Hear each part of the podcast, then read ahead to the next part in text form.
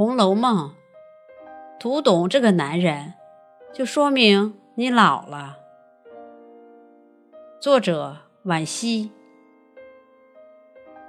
有位大姐说，她上一次抱走儿子，是因为他把漫画书翻了一整个晚上，作业却一个字儿没写。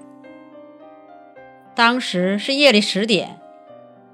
他刚刚从枯燥乏味的报告中艰难爬出，关掉 Word，伸伸懒腰，便疾步往儿子的房间走去。本以为会看到一幅灯下苦读的励志图，不料一推门，就看到孩子慌慌张张地把什么往身后藏，他顿时无名火起。劈手夺过那本漫画书，便怒气冲冲地开始训话：“你已经五年级了，升初中迫在眉睫，还有闲心看这个？我拜托你懂点事儿。”当妈的恨铁不成钢，口下留不了多少情，声调提高许多。可那天，儿子也梗着脖子跟他较劲。死活不肯承认自己有错，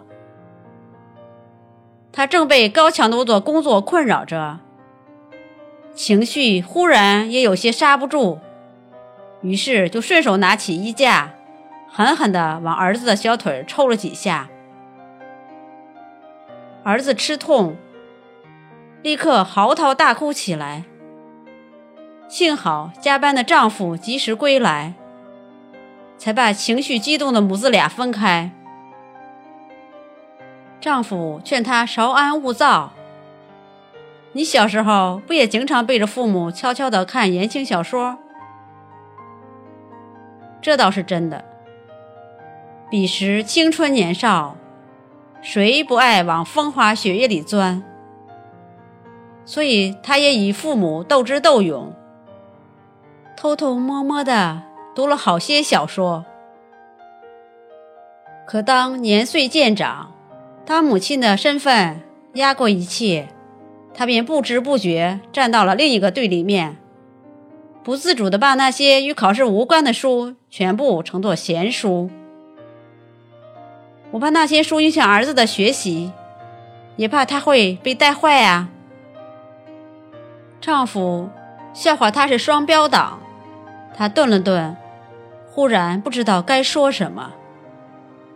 床头的睡前读物刚刚翻到宝玉挨打那一回，他只觉得自己钻进书里变成了贾政。再仔细一读，立场和态度竟全部发生转变。从前为宝玉叫屈，如今却觉得贾政艰难。宝玉挨打是《红楼梦》中的浓墨重彩的一笔。那天，忠顺王府派了小厮来要人，说是贾宝玉拐带了府中的伶人蒋玉菡逃跑。贾政一听，又惊又气。要知道，这忠顺王府的地位高出自家不少，素日有少往来。若儿子真嫁过进去，可就是个天大的麻烦了，对贾府乃至四大家族都会有影响。正在气头上呢，偏又被小儿子贾环歪曲事实，火上浇油。宝玉哥哥前日在太太屋里拉着太太的丫头金钏儿猥亵不遂，打了一顿，金钏儿便赌气投井死了。老父亲一听，简直是急火攻心，立刻把儿子狠揍了一顿，堵起儿子的嘴来，命小厮把他按住，举起大板狠命打下去十几下，只打得宝玉气若生丝，哽咽不出，把身旁的人都吓坏了。贾政下手太狠了，那一幕直接坐实了他封建家长的身份。让读者再也喜欢不起来，甚至要把有他的片段都快速跳过。可能甚少有人注意到，当时贾政也落了泪。书中描写道：“贾政喘吁吁、直挺挺地坐在椅子上，满面泪痕。那一刻，在他心里上上下下起伏着的，绝不止怒与恨，肯定还包括恨铁不成钢的伤心和绝望。毕竟儿子在外流荡游灵，表赠私物，在家荒疏学业，逼淫母婢。试问哪个做父亲的能坐视不管？任由儿子在所谓歪路上越走越远。没错，在贾政眼中，这就是歪路。他举起大板，为的不是出一口恶气，而是渴望这顿皮肉之苦能唤醒宝玉，让他安分一些，懂事一些，长进一些。爸爸打你是为你好。贾政心里的这句话，非为人父母者不能懂。大板子下去时，当爹的心中何尝不滴血？下狠手的体罚教育固然不值得提倡，但那一刻的痛心疾首，真的很难轻飘飘的让他过去呀。当然，打完之后也悔恨交加。这种心理。只有做过父母的人才明白，贾政出场时就已经是个中年人了。他的年少时代，我们只能从曹公偶尔的只字片语中窥见一二。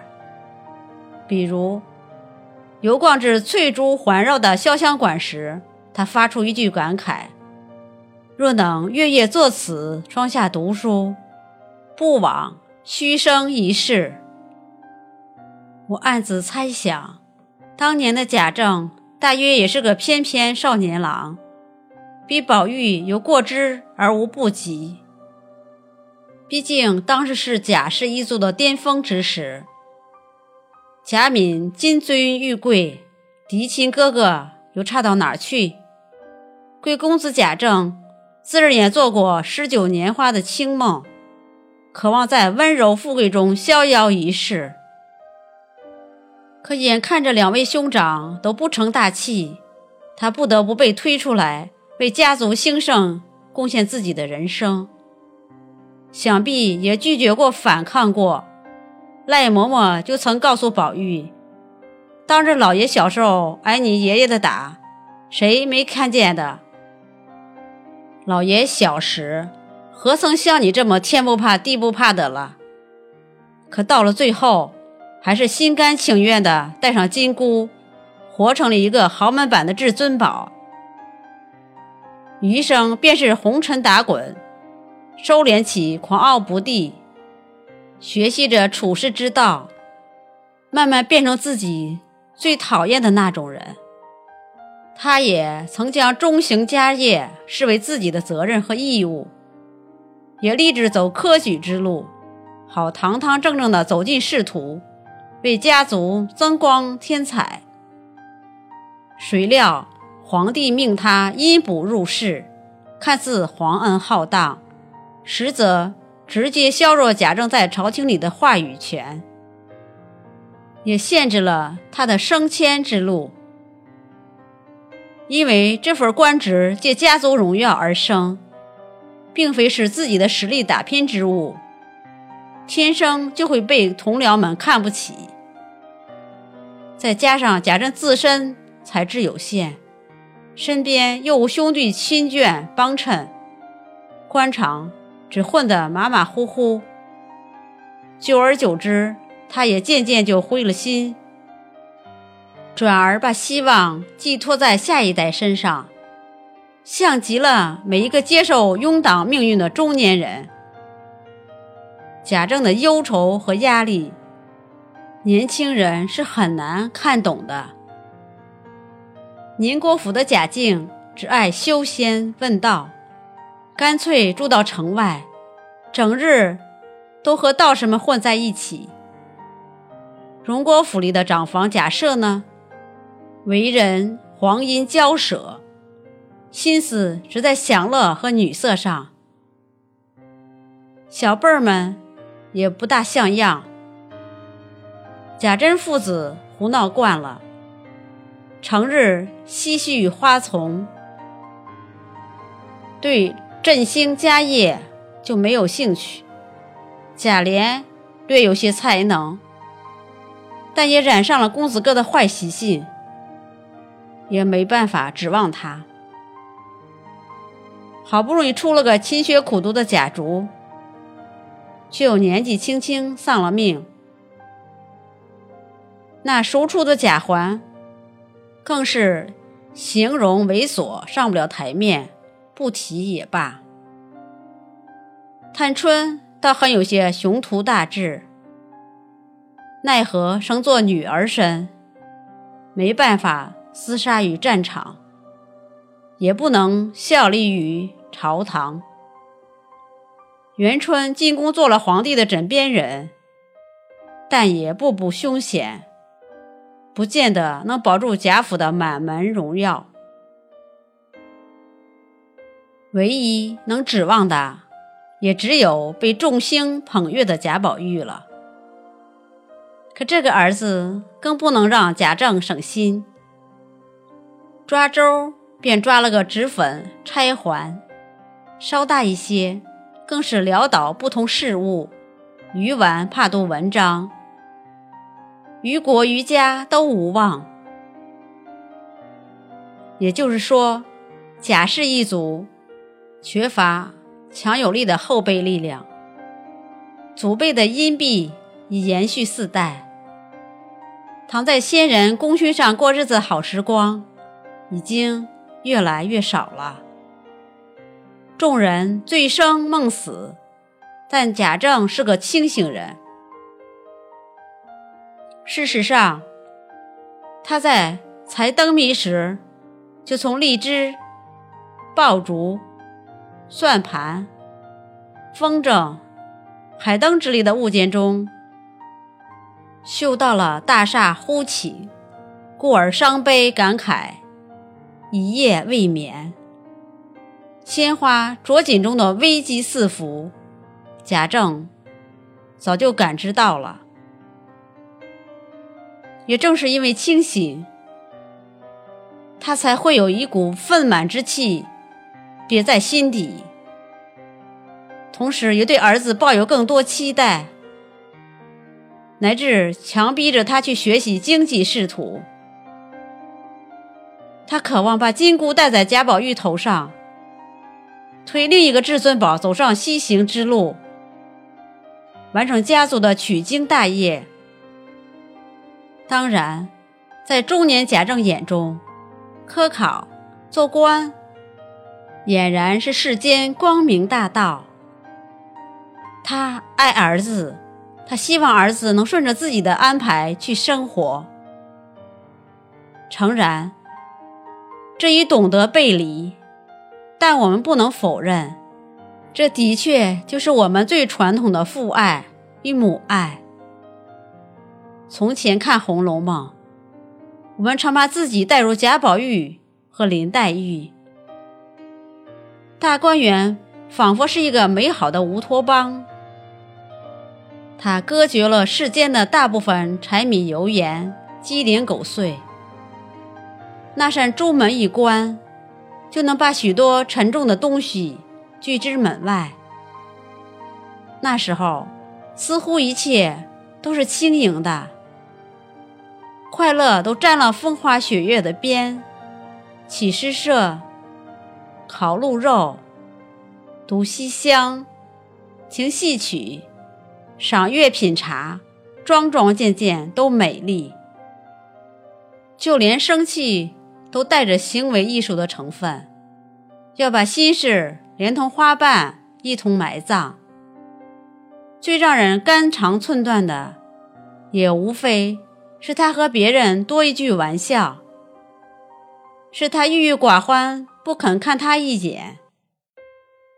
那是少年人才有的肆意洒脱，也是我们都曾有过的无忧无虑时。因为有人替你负重前行，你还没被推到台前去直面人生，书里的结局是贾宝玉看破红尘，出家为僧。人间一趟，不过是神瑛侍者下凡历劫，末了重归天界，继续逍遥做神仙。但现实中的贾宝玉们，却几乎都被岁月磨成了假正。比如文章开头的那位大姐，当在社会中摸爬滚打过，当紫陌红尘扑面而来，我们就不得不收起那些浪漫的幻想，直面现实，最后长出一张成熟的脸，向这个世界的规则妥协。当年诗酒放荡，如今规行矩步。当年棱角分明，如今圆滑世故。我不想否定这种改变，事实上，这就是普通人的成长与成熟，算不上坏事，但会有一些失落和孤独。这种孤独属于贾政，属于每一个无奈的中年人。